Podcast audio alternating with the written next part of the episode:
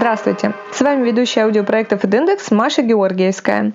Подкасты от выходят при поддержке рекламной группы АДВ.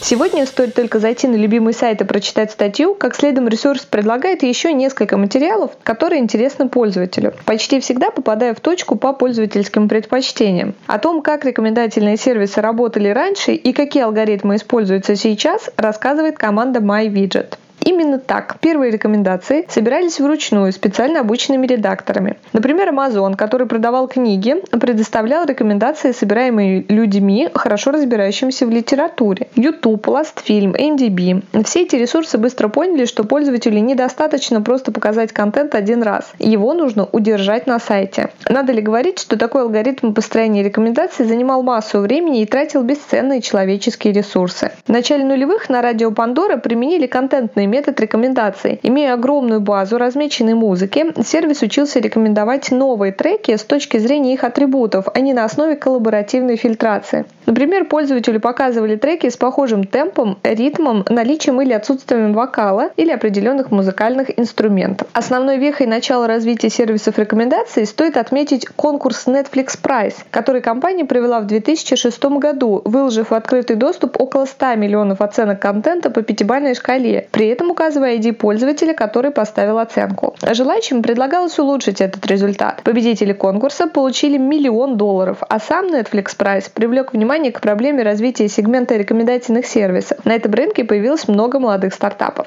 Одним из примитивных методов использования рекомендательных сервисов можно считать поисковые выдачи на основе пола, возраста и геолокации. Например, находясь в Москве, пользователь вводит запрос «Купить аквариум для рыбок», результат получается сначала по Москве. То же самое и с возрастом. А вот первопроходцем рекомендательных сервисов в России можно считать Имханет, запущенный в 2007 году. Эта площадка, в отличие от большинства других сервисов того времени, работала с разными видами контента. Имханет рекомендовал пользователю литературу, кино, компьютерные игры и даже вина. Для формирования рекомендаций использовались разные данные, оценки пользователей, история потребления контента, результаты тестов и ответы на различные вопросы. В 2009 году Lastfilm внедрил себе Hadoop, проект, который позволил им обрабатывать данные гораздо быстрее. Всю базу пользователей и их оценок они обрабатывали раз в день и таким образом регулярно перестраивали рекомендации на основе полученной статистики.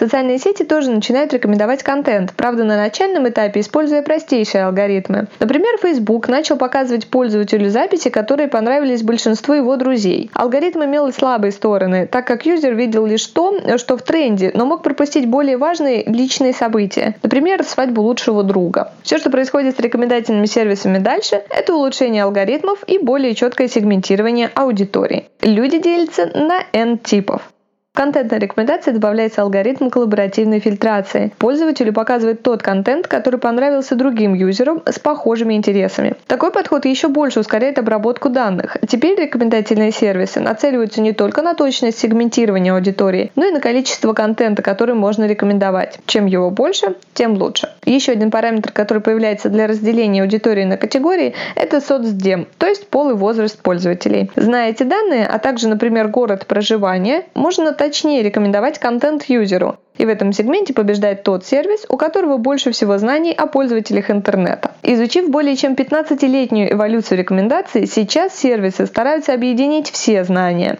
используя и коллаборативные фильтрации, и контекст, и соцдем в зависимости от ситуации. Все полученные данные объединяет в себе, например, технология нейроклик, которая накапливает информацию с огромной скоростью, обрабатывает данные и умеет перестраивать рекомендации примерно раз в 5 минут для каждой категории пользователей. Благодаря нейроклик теперь можно рекомендовать любой контент – статьи, новости, видео, стримы, товары и услуги. При этом на обработку всех данных тратится считанные минуты, и все идет к тому, что скоро считать статистику мы начнем уже в реальном времени. Кроме того, нейросеть умеет фильтровать изображения, например, не пропускать рекомендации статьи, иллюстрации к которым содержат обнаженку.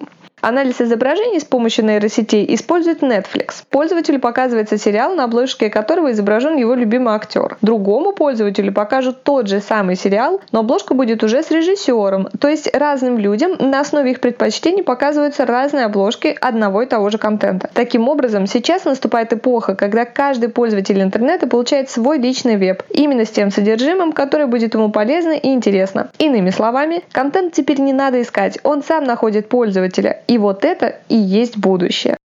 Подкасты от Индекс выходят при поддержке рекламной группы АДВ.